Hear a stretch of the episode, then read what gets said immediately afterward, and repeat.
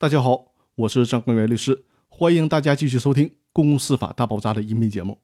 这一期的音频呢，我来回答一个问题，就是为什么要对股东资格继承的问题这么重视呢？这次的公司法司法解释四，为什么专门制定条文，明确的来规定股东资格继承的问题呢？因为在我们国家的继承法当中，对于有限责任公司股权的继承，没有做出过明确的规定。即便是后来最高法院做出了贯彻执行继承法若干问题的意见，也就是继承法的司法解释，但是在这个解释当中，也仅仅是规定公民可以继承的其他合法财产，包括有价证券和履行标的物为财产的债权等。但是这里面所说的有价证券，通常的理解就是股票，也就是针对上市公司发行的证券，而没有明确的把有限责任公司的股权包括在其中。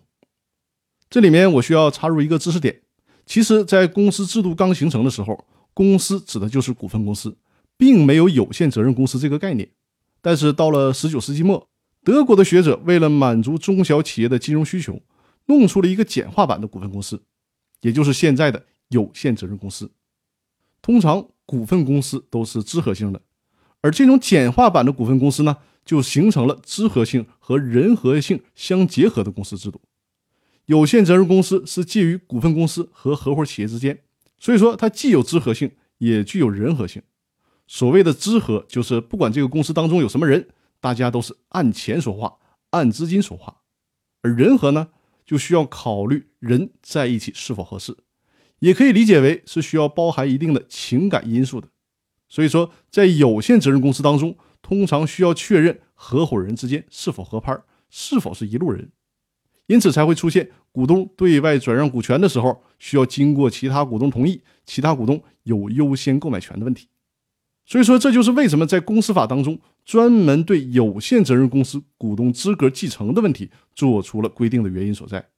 而且，最高法院在公司法司法解释四当中也专门做出了相应的条款，对股东资格继承的问题做出了更加细化、更加明确的规定。这就是为了保障有限责任公司的人和性。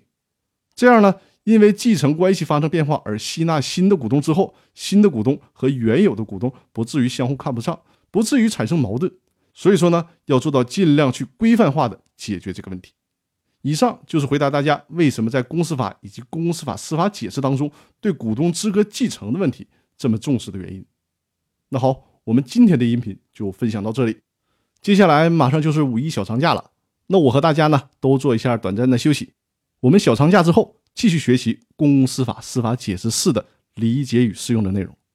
祝大家小长假玩的开心愉快！我们假期后再见。